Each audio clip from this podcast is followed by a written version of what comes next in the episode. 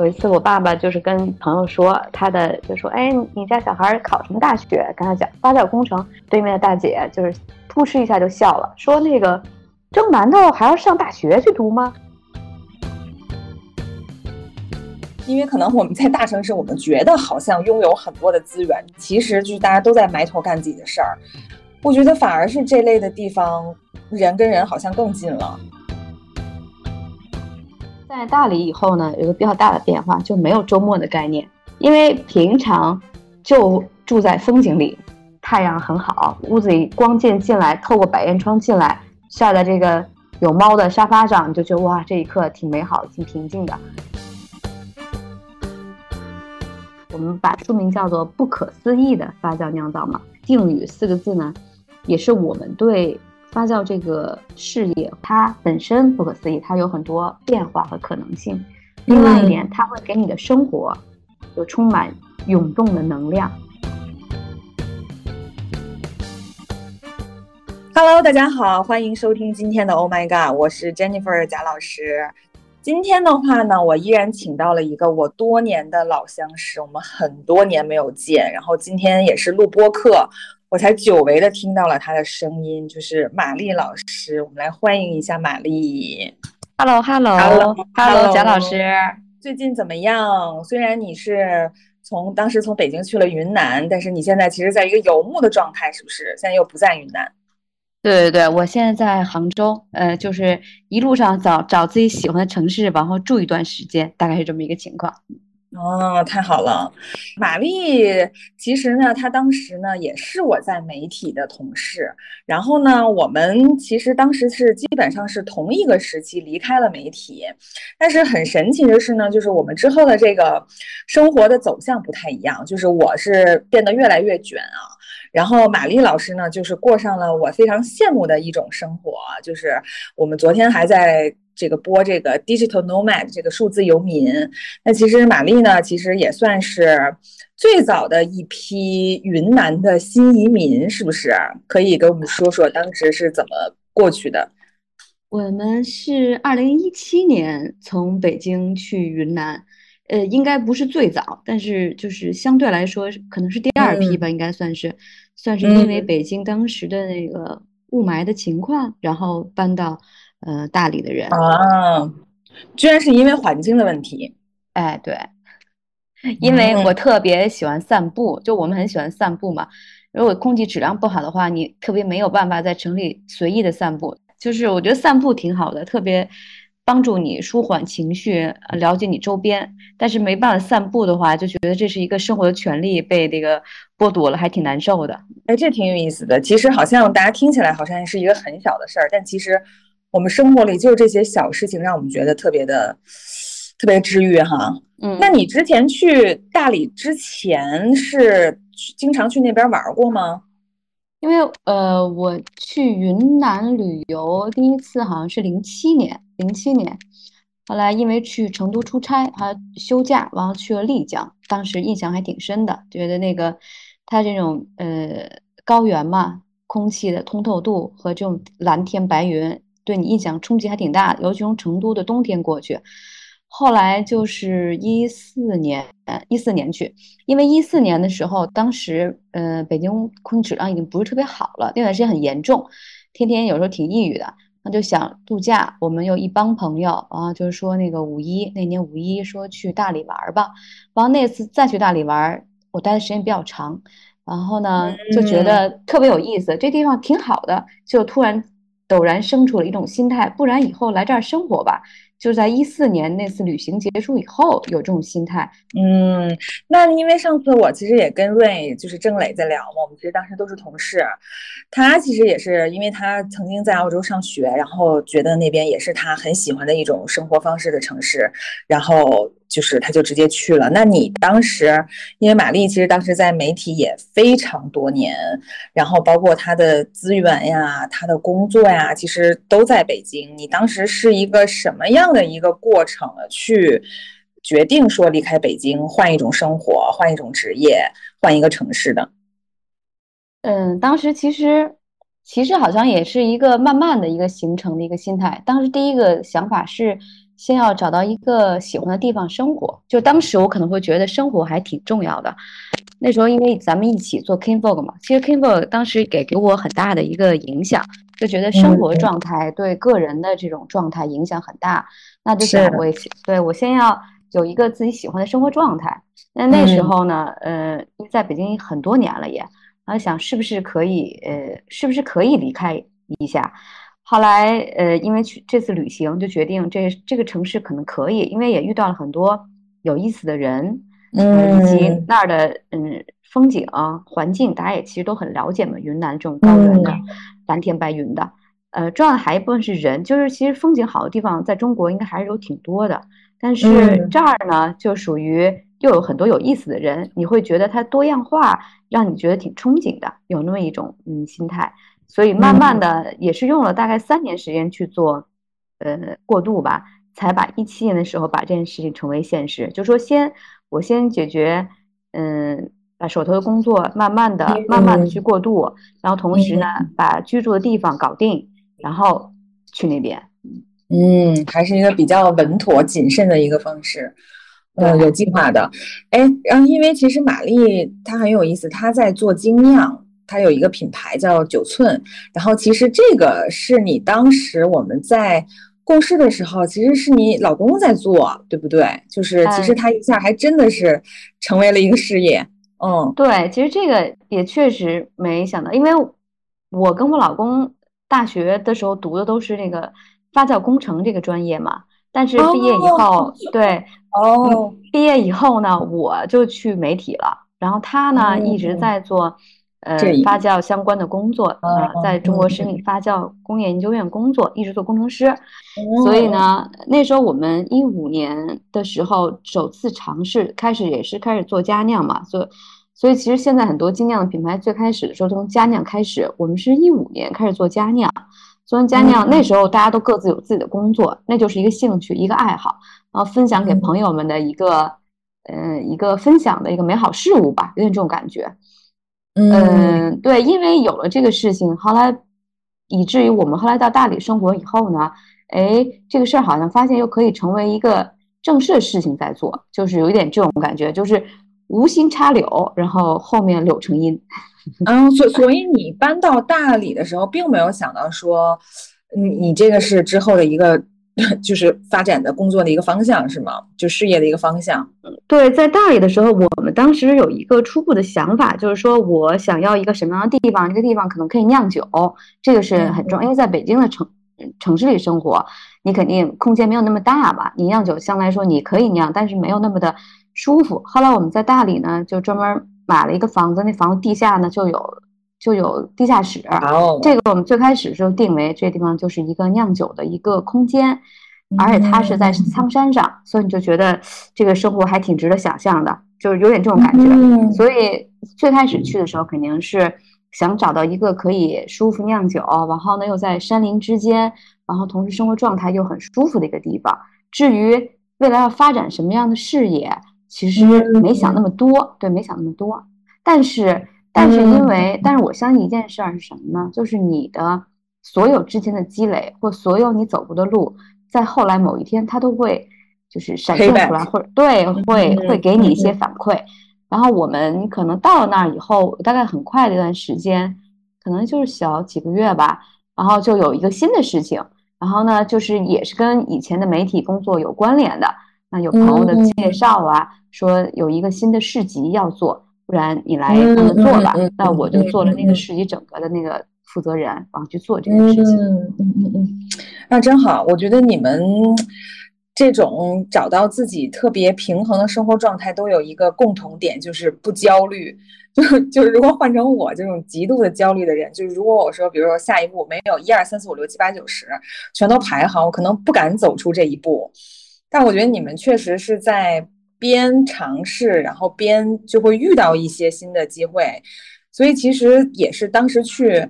也是想先住一阵子，然后再慢慢去摸索，再去找，再去，嗯，对我，我觉得这个心态可能有时候，嗯，一个是呢，我明确的知道自己想要什么，就有点这种感觉吧。因为我是一对我，因为我是一个摩羯座，其实也是那种喜欢特别喜欢规划、喜欢清晰方向的。嗯嗯嗯。但是可能到了一定阶段以后呢，我就会觉得，呃，我那时候想要的就是想要的是生活的平衡。对，比如说那个时候我想要生活的平衡，我希望生活和工作，嗯，有一个比较舒服的一个关系，同时呢，做自己喜欢做的事。比如说前十几年在北京做媒体，就是我特别开心的事儿。那可能那个阶段做媒体的那种开心的那种，嗯，那种热情渐渐有点褪去，或者没有什么更多新鲜的事儿。所以我有时候跟别人说挺好，我说他们说，哎，你做媒体怎么会要离开？我说因为我最后的一个纸媒的工作是做 Kingfog，Kingfog 就已经让你就是。让你感觉我要到一个什么样的状态，我又有更清晰的认知，在那时候画上一个句号，感觉哎也也挺好的，那就开始下一个旅程。嗯，真好。哎，那你给我们说说那个你云南的那个，因为你刚才提到你那个房子，我还挺感兴趣的。就是你在云南的生活，包括你去了以后，你觉得是不是它跟你想象中的一样？包括你去 settle 的一个过程。嗯，其实。嗯，在云南，我们住在大理嘛，嗯大理也是我们去旅行过，之前去旅行过两次的地方。后来决定在那儿买房呢，也是，也是觉得，嗯，一个就是大的环境，它有很多新大理人，有很多人他们搬去里面去住，呃，可能以前在城市，呃，在北上广，有时候我们会说，其实，在那儿遇到的，呃，朋友。或者遇到以前的北京的朋友，几率反而比在北京还大，就会有点这种感觉，你知道吧？就是，而且他他给我一个特别深刻的印象是什么呢？就是我们走在街上，嗯，走三步两步遇到熟人，就啊，大家一路打招呼这样的。对，就是那个是原来跟北京生活不一样的地方。但是后来，嗯，我们决定后来装修，把房子收拾好，其实也花了一段时间。那么我们是一七年的十月份，一七年十月份国庆之后，国庆的时候吧，呃，十月份正式搬过去住的。刚搬过去，我印象还挺深的，嗯，因为我们一路开车嘛，从北京，从北京开了大概一个礼拜，带着猫，然后呢，哦一路一路旅行。那时候猫才两个月，是我们刚刚开始养猫，所以我们的猫呢，也是见证了我们离开北京生活的这五年的时光，就是也挺有意思的。然后到了一路开一，路开停了很多地方，就跟旅行一样。然后到达大理的时候，我记得那天晚上大概是五五点多了吧，五六点钟了。其实，在北京可能五六点钟天已经早黑了，但在高原，它的呃很晚才会黑，大概要到呃七八点，嗯七八点才会才会黑。那时候我们跑到顶层的露台，看着远处的山和海，就觉得哎，这是不是真的呀？是真的吗？真的要开始在这儿生活了吗？就是心态上还是有这种一种对未来的期待的心态的。嗯，其实日常的生活展开也比较快，因为还是有一些朋友在这边，也不是一个完全陌生的地方，就是还是有一些你的朋友。然后同时呢，也有一些熟识朋友从，因为大理是一个旅游目的地，他会从别的地方来这儿来找你玩啊什么的。然后你就好像很快就融入生活了。一部分呢。就是你有一个很好的自然环境，因为我们住在山脚下，所以呢，空气非常非常好。好，对，每天就可以散步，就可以尽情喜欢的散步。首先满足这一点，然后另外，当地也有很多有意思的市集，还有一些很有意思的朋友，然后你可以去拜访他们呀，或者大家相约去哪里呀。然后同时呢，还可以，我们地下空间是酿酒嘛，酿，嗯，你也可以非常。我先生也可以非常的，嗯，舒适，空间很舒适的酿酒。那么我们好像在大理的，然后我们同时因为底下就是整个空间扩大了，扩大了以后也有嗯更大的设备进来，所以我记得我们第一次酒好像出来是大概一个月以后，十一月份吧，应该是十一月份出酒，出酒了后还嗯邀请了本地的朋友，其在我们院子里头，在一个秋日的午后有一个品酒会。阳光很好，就是还挺舒服的。哇，我觉得你刚才说的这些，我都特别特别有画面感。然后有一点我可能没有预想到的，就你刚刚说那个人的那个点，就是我本来以为说，比如说去去去这些地方哈，好像是要完全重新开始，然后和本地的人去重新融入。但是我听下来，我觉得真的是你说的，反而是人跟人的这个距离更近了。因为可能我们在大城市，我们觉得好像拥有很多的资源，就我们幻觉好像这些人都是我们的资源，其实就是大家都在埋头干自己的事儿。你如果不是工作交集，可能大家都没有时间去真正的去了解彼此啊，然后有一些这个就是真正的沟通哈。但是我刚听你说这个，我觉得反而是这类的地方，人跟人好像更近了。对，就是。它会，因为它地它的地理尺度比较小嘛，所以人的距离和距离之间是近了的。但是另外有一点，另外一个方面就是和你不一样的人也很多。比如说我们在北京的时候，可能只是同一个圈子，比如说我们是媒体，我们可能就是跟广告公司啊、跟品牌呀一起。对。但是其他类型人没有。但是到了这儿呢，因为圈子，因为因为你的距离很近，你可以近距离跟很多不同圈子的人。嗯，接触可能有的圈子是跟你相相近的圈子，有的圈子可能就是不相近的圈子。但我觉得无所谓，就是人还是有一个嗯比较开放的心态去跟各不同人交流。那好，你会发现啊，有的人可能喜欢，我就多交流一些；有人可能不那么喜欢，那就少交流一些。那还是要在你在于你自己嘛，啊，嗯，所以我觉得确实，你刚说大理也是一个旅游城市，我觉得在旅游城市居住也有一个这点好，就是。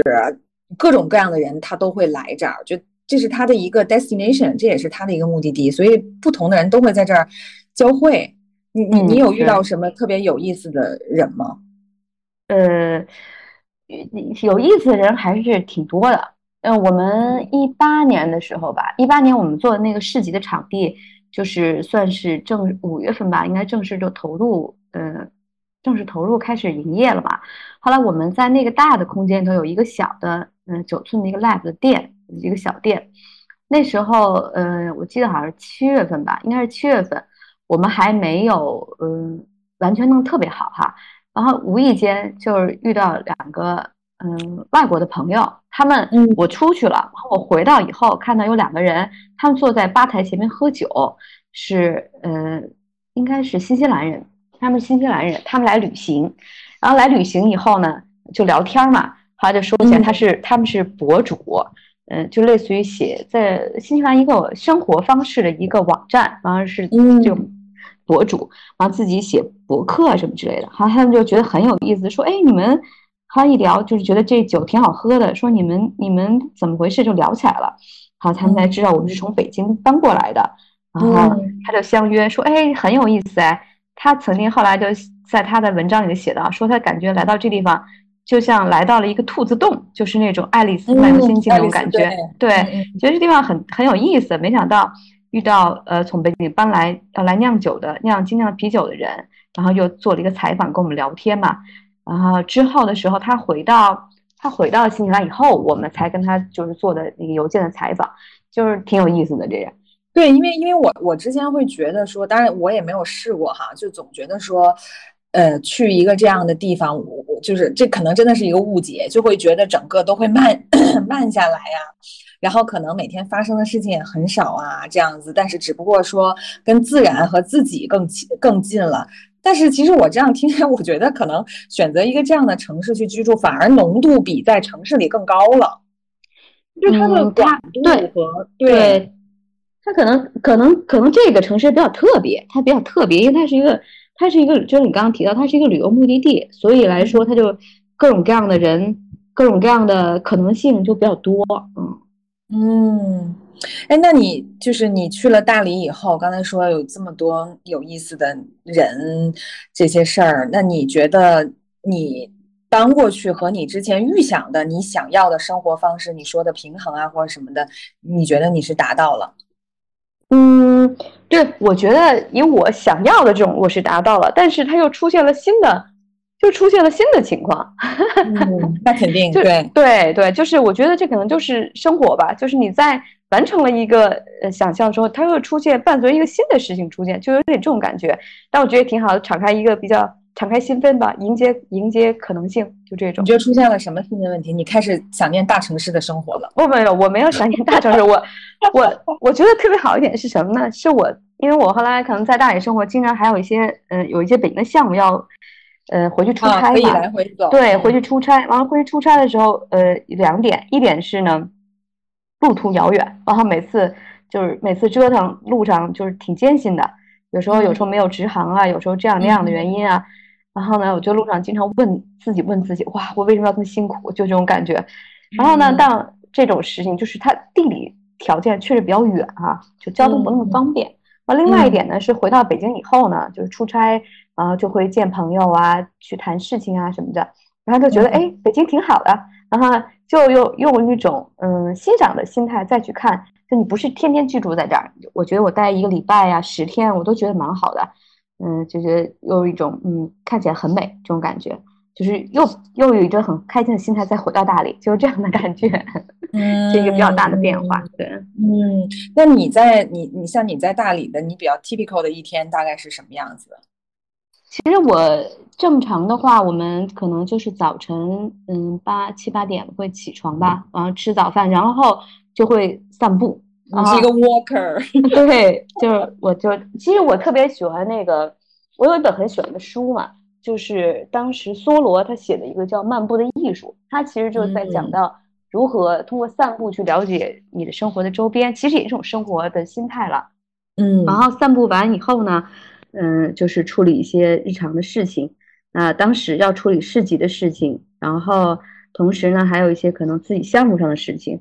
然后我先是会酿酒，然后下午的时候呢，我一般在家里吃完午饭，然后下午的时候会去到场地，去店里啊，去场地，然后再开始正常的，呃，接下来比如说可能会有一些呃日常的客人啊，营业呀，呃，然后同时呢，晚上会有朋友过来呀。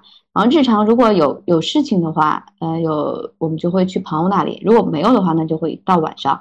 反正就是他正常的一天一般是这样子啊。然后晚上一般会在场地吃饭。对，嗯，而且我觉得在那边就是自然自然的风景这么好，就很像上次瑞说他在澳洲，对吧？就是你你可能你周末，当然你平时可能还是要处理一些工作什么，但你周末可能开车去个半个小时的地方，就可以有一个特别。美的一个地方是不是？因为比如说像我们在北京，我我们如果可能开车两个小时，只能去一个农家乐类的地方。对，其实这这点是一点什么？就是我原来在北京也是这样的，就每个周末一定要去郊区啊，或者去哪儿啊什么之类的。嗯。然后，但是在大理以后呢，有个比较大的变化，就没有周末的概念，就是哦，因为平常就。住在风景里，你知道吗？我在说说这个是不是有点哇？太凡尔赛了。对对对，就是住在风景里。其实反倒是我要，嗯，我要度一个周末这种的心态没有没有那么强烈，不像我上班的时候那么强烈了。那我可能更多的是，呃，一个就是经常确实有时候会为日常中生活中看到那些画面感到感慨。就是你就说坐在那个哪儿，然后嗯，太阳很好，屋子里的。就是屋子里光线进来，透过百叶窗进来，晒在这个有猫的沙发上，你就觉得哇，这一刻挺美好的，挺平静的。嗯，就是虽然你每天都身处在这样的环境里，但是你还是会被它每天感动，是吗？就是你觉得这个，嗯，对，第一年的时候肯定还是会感动吧，就觉得还很美，而且经常，因为我觉得苍山我还挺喜欢的。我们时不时的，因为我们住在山脚山脚下嘛，所以就是去上山非非常方便。那以前的时候，比如你要是游客的时候，你要上山，你要特意准备一天的时间。我今天要去爬苍山，但我不用，我从我们小区，然后出只需要十分钟就到那个一个可以步道的地方，就是一条栈道，你就可以大概花半个小时爬爬山啊什么之类的。嗯，我记得特别清楚，嗯，二零一八年对，二零一八年的春节嘛，我没有回北京。然后第一年第一次我们在我们自己在外面跟朋友一起过春节，因为三十大年三十的时候呢，我们约在一个朋友家说吃火锅。然后我说等一下，我们下午先去爬爬山哈，爬完山下了山，他问你在哪儿呢？我说我们爬完山下去就去你们家里，嗯，就开始那当天晚上的那种年夜饭，你知道吧？就还挺有意思，因为可能在北京这种大城市是无法完成的。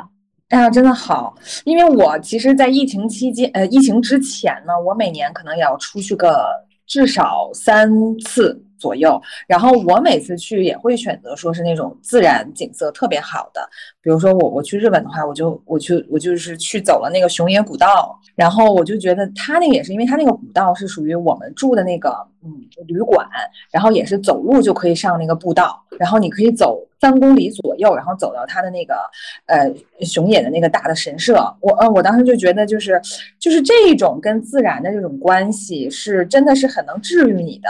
但是我当时又在想说，就是我之所以这么喜欢此刻的这种感觉，是因为它跟我平时的忙碌形成了一个对比，或者我住在那么喧嚣大城市形成了一个对比。我当时就在想说，如果我天天住在这儿。会不会 就是腻，或者是说，对，就最后还是觉得，哎，大城市还是资源比较多啊，或者什么的。我我觉得可能是阶段，就是那我在我早期的时候，我没想过，就是这个这种方式，就是这可能不在我生活中预设中，说我可能将来有一天要生活在一个这样一个自然风景中，可能可能小时候很小很小的时候，我我生活在十几岁的时候。因为我我是那个航航天部这种家属吧，所以早期的时候生活在那个山里秦岭山区里面。那后来之后在北京生活，那时候一一开始就想我肯定未来是在北京生活。那后来因为在北京生活了很长一段时间，就觉得可能对自然那种向往突然又出现了，你就觉得有一天我可能要回到自然中去。我觉得一个是分阶段，二一个可能是你生活中的有没有这样的基因，对，就有点这种感觉。但是你可能就是需要，就像比如在城市里长久的生活，你就需要去野自然充电，就就是这种。就像你刚才提到，对，嗯，对。哎，那你觉得你刚刚提到阶段，你是不是也不否定，就说可能你下一个阶段你还会变？啊，对对，就是我慢慢的会觉得，你可能在不同的阶段，你会有一些对生活的一个状态的一个呃期待吧，或者说一个嗯一个他给你的能量是什么样子的。但是只不过这个阶段。我很享受当下的生活啊，哎，我觉得特别好，就是你 flow，就是你跟着它去流动，不用特意的去做好计划，就是其实就是跟随你的内心。你这个阶段你对他有热情，你就去做，然后下一个你没热情了，你就换一个，对吧？不用给自己特别大的一个说，完了我以后就要在这 settle 了，或者怎么样的这类。对我，我觉得还有一点就是可能跟事儿有关，就是跟你做的事情有关。就是之前的时候，比如做媒体，那我当时就想做媒体，那可能在北京待了十几做了十几年。那后来，因为我们就想做呃酿造，就想做发酵，就想做这些事情。那我觉得可能嗯有更适合的环境哈。那我们去了大理，就是那时候就想着是在一个有山有水的地方酿酒，当时有这么一个画面，你知道吧？然后这样的感觉，那就做到这件事儿，嗯。其实我觉得之前我也经常有时候遇到朋友会问他们这个问题嘛，那我有些身边还有一些朋友，其实都会，他们就是有两种方式啊，我觉得也挺有意思的。一种是我因为工作去选择城市，就是我我不在乎这个城市我喜欢不喜欢，我只在乎这工作我喜不喜欢，能不能给我空间。哎，我有点是这样的。对，然后还有一种就是我喜欢城市，我因为喜欢这城市，我去在这个空城市再去找工作，我觉得可能就是这属于两两类。比较典型的想法吧，嗯嗯，对你说这个事儿，这个确实也是，就是，嗯，除非就是你两者可能得有一个特别强的，啊，就是你要不就是最好的一个状态是它能平衡嘛，那不然的话，就其实一般来说我们会有一个特别强的，比如说就是这件事业是我特别特别想做的，那我其他一定是跟着他走的，或者是这个城市我就找到了。这城市就是我真爱，我就想在这儿待着。那你就是先来，你再想干什么，其实就是一个一个一个这样的。嗯，对。就像上次我跟大黄聊完，我就很羡慕他的生活。然后后来，但是我又觉得说，你现在让我去做度呃过那种有点半度假的生活，我好像又放不下现在的事儿。然后他就当时就跟我说，那你就先把你还是把你现在热爱的事情做嘛。你就是什么东西让你最有热爱，你你就投入进去，不用去想那么多。说，哎呀，我现在这么累，那我是不是别人都在过这样的生活，我是不是要平衡一下？其实没必要，其实就是你每个阶段你最想做的事情。对我，我觉得这个是特别好，就是还是根据，就是你真的就我，我觉得挺好一点的事，就是千万别别拧巴，就是做一些做一些选择会比较好。嗯，是的，是的，对，所以我觉得你做嘎嘎特别适合，你就是。做，现在就在深圳做。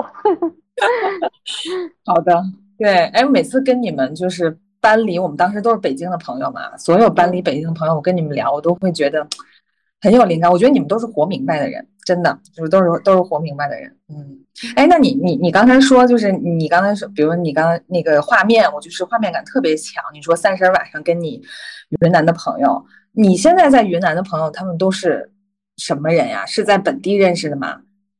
呃，对，大也大部分吧，大部分在北地北地认识的，但是是本地的有一些是从，嗯，也是外面移民过来的嘛，就移移过移到大理来的新大理人，但也有纯大理本地的，因为我当时做那个市级的那个项目，那个项目肯定就是接触人会比较多嘛，所以就各种各样的人都都有接触，嗯，那就会发现可能有好几类，一类就是很早的时候，他们就叫我们叫什么老大理。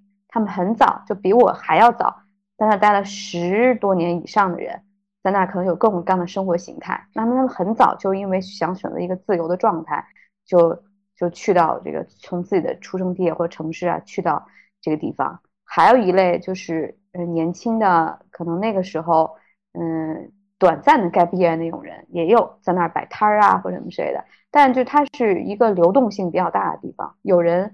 对，我就觉得你可能要一直送走朋友，会不会？因为这种城市就给我的感觉，就大家都是去 gap 的，就可能你刚跟他熟悉了，他就可能要走了。就是就是有一一半一半吧，也有人一直不走的，也有 也有。嗯，那一直不走都在干什么呢？开开客栈？嗯，对，开店，就是有个店的人还是挺多的，开一个很好的呃餐厅呀，开一个花店呀。然后也有就是在做手艺人啊，其实我觉得大理这个地方挺适合，我觉得非常非常是手艺人、创意人，是就这类的人啊。你在那儿，你可能不太用被物理的空间所束缚，你在那儿依然可以发挥你自己的才能，这类人还挺适合。但还有的人是开店，开店开店的话就需要一个比较强大的呃内心以及强大的资本的支持，不然。因为它是一个旅游城市，它就也有它的弊端，淡旺季，淡旺季特别明显，而且可能会受疫情啊这样的就是非正常因素的冲击也很大，所以这种事很多。是，那就说到这个这些人群哈，我就正好想聊一个，就是，呃，因为玛丽是媒体人出身，就是可能你遇到了各种各样的做品牌的、开店的、做产品的都有，大家的背景可能都不一样。其实之前几期我在跟一些嘉宾也在聊，就是媒体人去做这种生活方式类的，因为其实发酵，因为我们会谈到发酵，就它是一种。呃，新的一种生活方式的一种趋势，就它其实是一种生活方式的一个新消费品的一个呃品类吧。就是，那你觉得从媒体的这样的背景或者做内容这样的背景去做产品，你觉得跟你遇到的其他行业人去做这些品牌，你觉得有什么特别大的区别？嗯，我我觉得比较大的区别就是在于我们特别在乎，特别在意。就是内容的输出，就是或者说我想输出什么样的东西，或者说我想给这个品牌什么样的内涵，就是有点这种感觉。就是我可能不单单我希望它是设计是好看的，嗯嗯，售卖是疯狂的，或者是我觉得这些都很重要。但是它可能对我来说更重要的是我们在表达什么样的生活，或者说在表达什么样的一个产品理念，就这点上特别特别的在乎，这种感觉。嗯。因为我们最开始为什么要做精酿啤酒这块儿，就是因为，嗯，我们都特别喜欢喝啤酒，就这是一个特别基础的信息。然后呢，就经常在外面喝酒。后来应该是零八零九年，我们有一个美国的朋友叫 Richard，然后他带我们在北京呢一个很隐蔽的小酒吧喝酒。那时候呢，因为我们日常在外面喝的啤酒，就是大家知道比较耳熟能详的那些品牌。然后呢，哎，喝这个酒完全不一样，因为那是一个进口的一个酒，美国进口的一个精酿，然后喝到特别不同。说，哎，为什么它怎么这么不一样啊？哦，那时候才慢慢的知道啊，啤酒有精酿啤酒啊这种类型，慢慢就接触很多。我们当时最开始就是希望，希望做的是什么？就是第一点，就是因为好像觉得市面上喝的啤酒不好喝，那我们就做一个我们认为好喝的酒，这是第一层。然后后来在做的时候，慢慢的就觉得。我们希望出品一个高品质的啤酒，这点上也是九寸一直，嗯，在做的事情。就我们希望，嗯，把这个酒的品质做得很有保障，然后同时呢，嗯，能够诠释或者说我们理解的这种酿造、发酵、酿造的理念，它就是嗯比较的真材实料，同时有时真正有时间，因为发酵必须需要时间，它不能快速所成，所以就是要它有时间的发酵，我们让它去再去分享它的味道。那后来也也不断的就变化嘛，不断变化就是觉得我们希望提倡一种生活方式，这个生活方式是什么呢？就是我可以好好的品鉴一个美好的。味道，就是我不希望它太快，可是我也不希望它太太过，就是随波逐流。说，哎，现在流行什么我就要做什么，可能也不是这样。就我反倒是喜欢，嗯，我觉得这个味道特别好，我们想要把它嗯酿造出来，那同时想要分享给大家，那就就是做。对，嗯嗯，你觉得还有一个点啊？就刚才你说，作为媒体人背景，其实你很在意它的这个内容啊。就是其实包括你刚刚说的一些体验的这个传达，你觉得是不是还有一个点是这个资源整合能力也很强？就是因为我记得最早的时候你们还在自己酿的时候，好像就有参加市集，就比如说先从一些非常非常精准的一些渠道啊这些地方开始去向这些人去让他们先尝到你的产品，就是你们是怎么去怎么去推广你们的酒的呢？这点是不是？因为你自己也在做项目呀、市集啊这类的，嗯，对对对，我觉得这个挺重要的，就是你会精准的去筛选，就是是适合适合你的一些呃舞台吧，就有点这种感觉，或者是一个一些跟你的受众离得更近的一些嗯平台。那我们其实在北京的时候，最早就是跟北京有机农夫市集一起去受邀参加他们的市集嘛，那时候我们还手做呢，手做的那个阶段。那时候挺感动的，就是因为你最开始的时候你是只是跟你的朋友分享，朋友们嘛难免都会说，哎，好好，挺好喝的，呃，可能它真的好喝，但是呢，嗯，毕竟是你的朋友，啊，等在市集上呢，北有机的市集我们参加了有几次，那时候你就会嗯接触到很多陌生的人，就是在这个城市里头，他喜欢这一类产品，同时又真正有鉴赏力的人，然后你和他接触，然后同时呢，他们喝到你的东西也，给你很好的反馈。重要的是，你可以面对面跟他交流，我觉得这挺好的。就是我现在就哪怕就是你看那时候都几年了，大概六年过去了吧。我们一六年开始参加北有机的市集，我到现在我们就是九寸的那个平台上还有一些是我最早一批的粉丝，最早一批的，我我觉得特别好。种子用户，哎，对，种子用户真的特别好，就是他们。之前有去大理玩，还要问，哎，你你们店开不开呀？那那时候我们已经不在大理了嘛，因为别的事情就已经来杭州了，所以我我还挺遗憾的。但是我觉得这会会感动你，你会觉得他们是一个非常正面的能量，一直一直推你前进，你就觉得哇，就是哪怕人多还是少，但是你觉得真的有人在支持你们的啊？对，我觉得这个特别好啊。所以我们最开始在没有接触事情，然后慢慢的也去一些。就是有一些平台朋友啊，他们就要要和我们合作呀。我觉得这都慢慢的，就是他们慢慢就会发现，你可能是真正嗯在尊重品质、尊重这个嗯事物，嗯，就会被人看到。嗯，是。哎，现在你们公众号是你自己写吗？还是我自己写？还是我自己写？你看。对，这就是媒体人的一大优势，又产又出现了。包括可能你们自己的图啊，对吧？图片呀、美学呀、文字啊，你都可以自己去把握。就是，就像你刚才说，为什么你可以得到非常真诚的、直接的反馈？因为你输出的东西，它也是特别真诚的。它不是说像我今天要计划一个 campaign，对吧？它是什么有广告语，有什么什么东西？它其实它的它本身的这个内容就是很真挚的。就是你发自内心的一种生活向往的一种表达，那包括玛丽，你们也刚出了一本书，对不对？这个不可思议的发酵酿造，酿造，嗯啊，然后然后就是成绩我看也非常的好，这个也是一个降维打击，可以自己写书，嗯，这就是那个多年那个媒体经验终于派上用场。你 写了多久这本书？啊，这本书就是其实时间挺久的，因为以前我们做杂志嘛，当时做 k i n g o 我已经觉得，因为我之前在做 k i n g o 之前是做双周刊，那时候我们就一礼拜接一次稿。我们在做 k i n g o 的时候，我们就大概两个月接一次稿，这样子的。那时候我已经觉得 k i n g o 啊怎么那么慢，但是觉得哎好好轻松啊，而且也不是这种，就是觉得是它的周期很长嘛。可以散步了。对对对，可以散步。但是呢，没想到在做书的时候，我其实最开始的时候雄心壮志，我说啊，我那个几个月、半年把它弄完，就有点这种感觉。就是，但真正开始操作以后，其实用了一年多的时间。对，啊，嗯。但是因为你也在忙别的嘛，一边忙一边写。哎，对。后来，后来实在因为时间来不及了，只好把上一个事情结束，然后必须全心的投入到写书这件事儿。就去去年七月份的时候吧，嗯。但是我觉得这个挺有意思的啊，就是你你写书这件事情，因为我我我其实上次也在聊到就是发酵这个事儿，然后玛丽也跟我讲说，其实发酵它不仅仅是在聊产品，它是一种发酵的生活方式。因为其实当我们说到发酵的时候，它其实是自然的。就是它本身是一件很自然，包括你刚才说它需要时间。我其实很记得当时最早的时候，我们我们还没有引版权的时候，King Four 他以前早几早几期的那个有一期主题，他就是有一个专题是在讲这个时间对跟食物。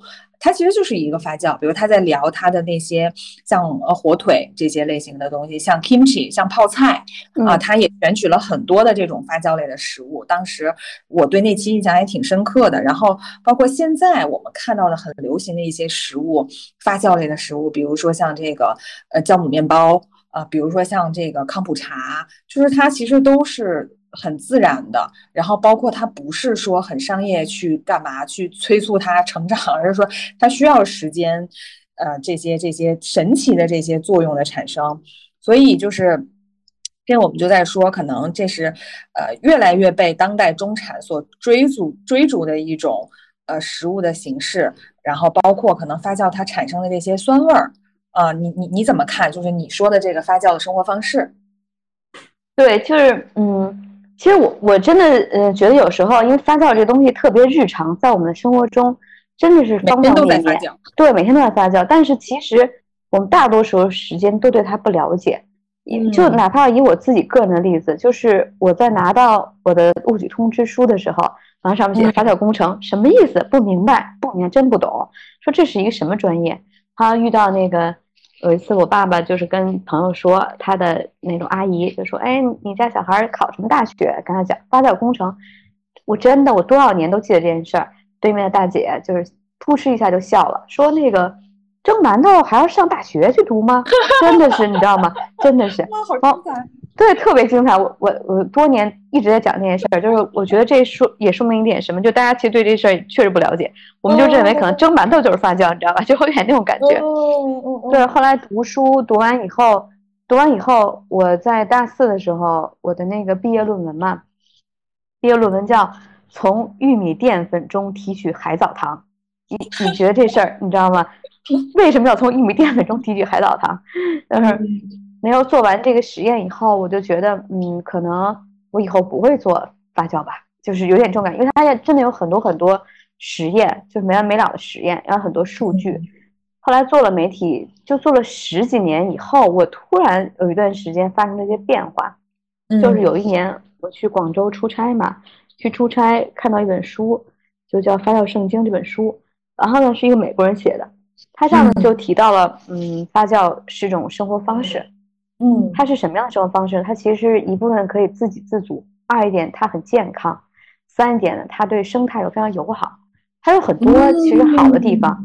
然后那时候我一直粗粗的看了这件事儿，但是我我有一个明显的感觉，就是它跟我以前学到的发酵类的教科书不一样，就它不一样。为什么不一样？因为它非常生动，它告诉你你在生活中可以如何发酵，或者说，我觉得视角不一样啊，就那个就感觉一下变成理。就是科学家，就是理理科，就是从完全理论的角度告诉你那个角度，但是从生活的角度，人觉得这是一件特别浪漫的事儿啊。对，就是你就会觉得这件事情，嗯，它好像它变得柔软了，就有点这种感觉。它以前是一个非常冰冷和坚硬的，但是突然变得柔软了。然后之后又有一个阶段，又去日本出差，然后呢就去了鸟屋。鸟屋它有一个，因为日本人非常非常。重视发酵这个门类，他们有发酵学会呀，有相应的书籍呀。然后在那鸟屋有一个馒头协会，对，有一个品类，他们那个嗯有一个品类那个部分全部陈列是发酵相关的书。当时对我触动特别大，我当时觉得哎，嗯，为什么他们可以？后来也买了一些日版的书回来，那他们就会发现啊，里面可能味增也是，啤酒也是，清酒也是。呃，在他们中，你就会觉得你，因为可能因为它是一个特别有异国风味的呃产品，你就对这份产品很关注。哦，你就知道啊，他们也是发酵。后来你再反观自己的时候，就才发现啊，其实我们生活中有很多这样的东西，但只是没有人讲而已。然后后来又是因为看 Noma 那本书嘛，Noma 不是也出了一本 Fermentation 的这个 guide，然后看完以后，嗯，我们就觉得不行，这件事情必须要做。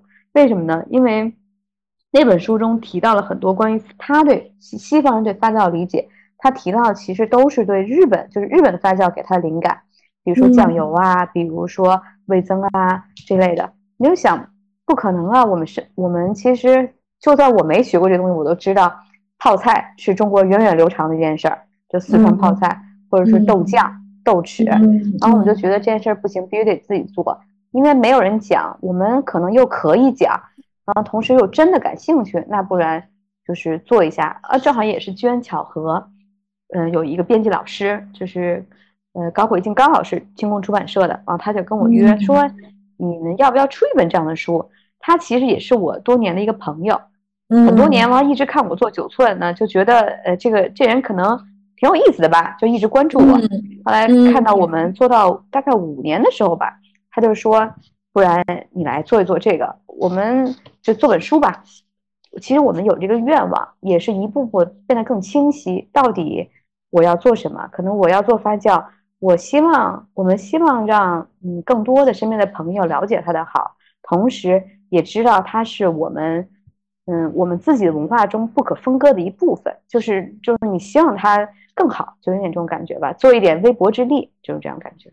嗯，我一定要仔细仔细阅读一下。嗯，那你就可。但是，但是我有个朋友说的特别好，他说，其实你在输出的同时呢，其实也是一个自己学习的过程。我觉得在我们就是在做这本书花了一年多，刚才也提到嘛，做了一年的时间，一年多时间。那这个时间又又再一次学习，就再一次学习的过程，你要查很多资料，还有跟很多人去采访啊什么的，然后去梳理自己做的事情，就觉得啊，这个又一次印证了这件事儿，我们是这个方向是对的，而且可以。一直走下去的，嗯你觉得这个发酵在下一阶段在中国的这个餐桌上，你觉得有什么想象的空间，或者你觉得你判定你你觉得说下一个阶段阶段可能什么类的发酵食品会被大家所看到、所喜欢？嗯，我觉得提这个问题、回答这个问题最开始的时候，可能要了解一下发酵它到底能够给味道、食物赋予什么样的变化。因为就你刚刚提到，其实发其实发酵最开始它是人类偶然发上发现的，因为有微生物的存在嘛，我们无可否认，就是有成千上亿万个微生物在我们的生活的周边。然后呢，有一些非常好的微生物，比如说我们知道像醋酸菌啊啊这样的。然后呢，它它们因为它们的变化，然后让这个食物本身的味道发生了丰富性。就你刚刚提到的酸味，酸是。对，酸是发酵之后食物有一个很典型的特点。另外也有臭，臭也是，比如说我们吃臭豆腐，对啊，臭豆腐很明显，酸和臭，还有一些它变得更丰富多样化了。它不单单是酸，它变得更更有层次了。所以呢，一个是它变得味道更丰富、更多样。为什么造成？是因为有很多嗯奇妙的化学反应、微生物的反应。然后另外一点呢，是它。因为最初的时候是它是可以保存嘛，比较好好保存，但在当下可保存这一些可能就弱化了。那另外一点呢，还有一点它变得更有营养，再然后呢，它变得更容易被吸收。其实这些都是它的好的部分。我觉得没办法说哪种味道更好，或者是怎么样，因为酸只是现在被很多的。比如说酸皮呀，或者酸酸酸提到的酸面包啊也好啊，对康普茶也好啊，它是一个典型的味道。但是呢，不能说这个就是一定是未来趋势。我觉得可能是因为，嗯，这个味道以前的时候比较少，因为我们大家最最开始我们追逐甜，在甜追逐太多以后，我们这其实对身体对不是那么那么的好，而且可能现在我们甜太多了，那我们需要一些酸味的东西的呈现，它更。新鲜，复杂一点的味道。对对，直接给我的辣，直接给我的甜，这都太直接了。对，所以我觉得其实更重要是发酵这个本身，它让味道更多样化、更丰富性、更有层次，注定呢它可能会成为一个嗯大家更关注的方向。我们也认识一个朋友嘛，我就不知道你听没听过，就是陈皮嘛，他也做康普茶，嗯，他也提的挺好。他说一点呢，就是他他提供了鲜味，就发酵其实它也有一种鲜味，因为它有一些物质新的物质生成。所以呢，我们为什么会迷恋于发酵？可能是到我们的社会发展到一定阶段以后，我们希望我们的东西或者我们吃到的东西它更丰富、更健康、更营养。对，这就是它必定的一个，只不过可能暂时，嗯，大家还是觉得是个小众的事儿，但身边慢慢越来越多人好像在做一些尝试吧，在做康普茶，嗯，在做酿造，嗯，我的建议是，就我们还是希望大家多了解，为什么我们要出这本书，也是因为我们还是希望大家多有一些基础的知识，就是因为我们本身是学这个专业的。所以我们在做这个呃整个这个事情的时候呢，它相对来说比较顺，相对来说比较顺哈。但是呢，嗯，因为它毕竟是微生物的反应，还是要注重安全健康。那你就是要对你的，不管你做这些事情，因为手做嘛，每个人不一样，那还是要知道一些基础知识，更严谨，更嗯更科学去操作这些事情，会比较好一点。我感觉我我进入了走进科学栏目 不是这个是基础的，因为养殖栏目科学养殖，因为是这样的，因为我们遇到过很多朋友，他们就是一味的认为发酵好，就是也不顾这些了，你知道吧？就是它特别好，然后就是做的比较就是比较的随意，那还是有风险。是我们一方面说它好，另一方面风险操作需谨慎。因为一方面它很好，另一方面你要有点知识。所以你真的你做这个这件事情两双重降维打击，从内容内容侧做，然后你你还是我我今天才知道你还是学发酵这个蒸馒头专业的。我我 我主要不行，我我我主要是那个嗯半瓶儿，你知道吧？主要我先生他他一直做这块儿，做了大概十五六年吧，就等二十年吧，就这种感觉，他一直在这个。他是一科学家，他是真正的科研工作者。嗯嗯，你说是，你说你刚刚说发酵这个，它很迷人，因为我我其实也在说，其实是中产很多食物其实都是中产带起来的，因为他们可能过了你刚才说的那个阶段，因为他可能想吃的更健康一点，或者是说再追求上一层的这个这个这个东西哈。所以我觉得发酵可能之所以迷人，就是因为它是不是它的不确定性啊？就比如就比如说我我们说这个喝自然酒。可能它就比喝那个传统的酒有趣，就因为你你不知道它什么味道，就是就是发酵是不是它也是这这个点？当然这也是你刚才说可能要更多掌握基础知识的这个点，因为它其实就跟手做的这个魅力一样嘛，它不是一个一个复制的东西，就是完全 identical。它非它虽然非常的 safe，但是它也非常的一样。但是发酵它可能每一个东西它都不一样，或者是你多一天少一天它可能都不一样。或者你的温度高半度、低半度，它又不一样。嗯，我觉得这些东西要两个层面，一个是呢，它有它的，因为它最开始的发现是偶然所得，但人类在利用它的这个发酵的时候是学会了控制的。我知道如何控制它，让它是最好的状态。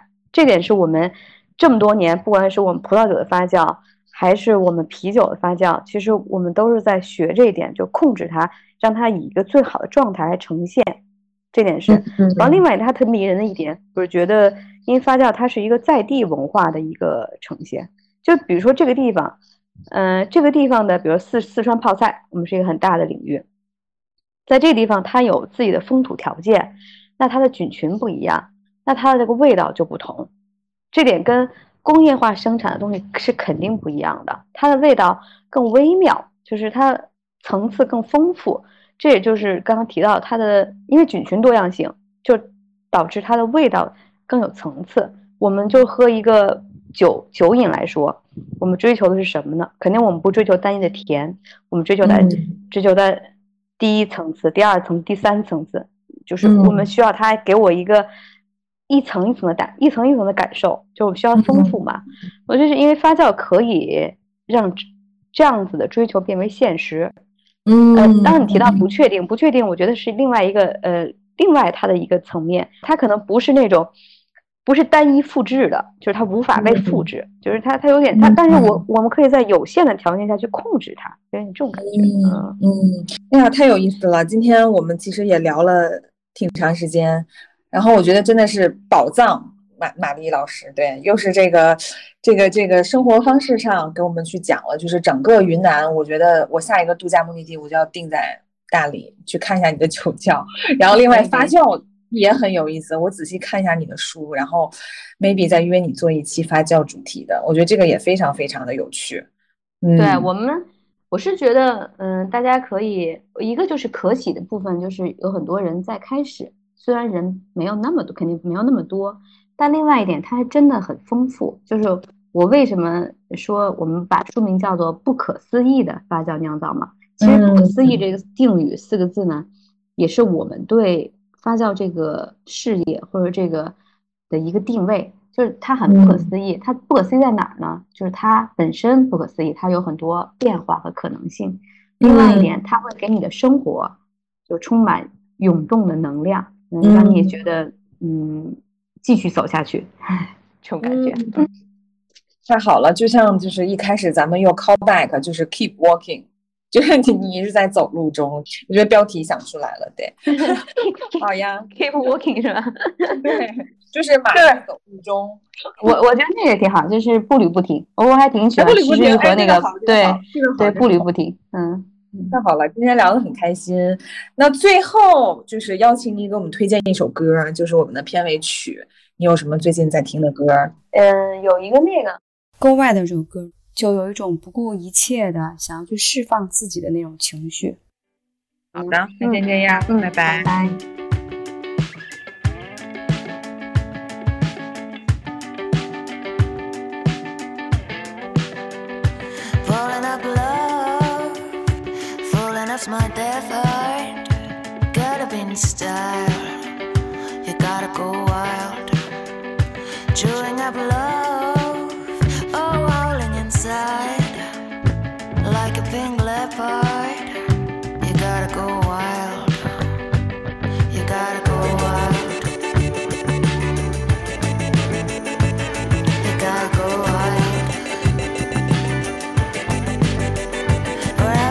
something. I'm thinking of a space for possible nothings to liberate.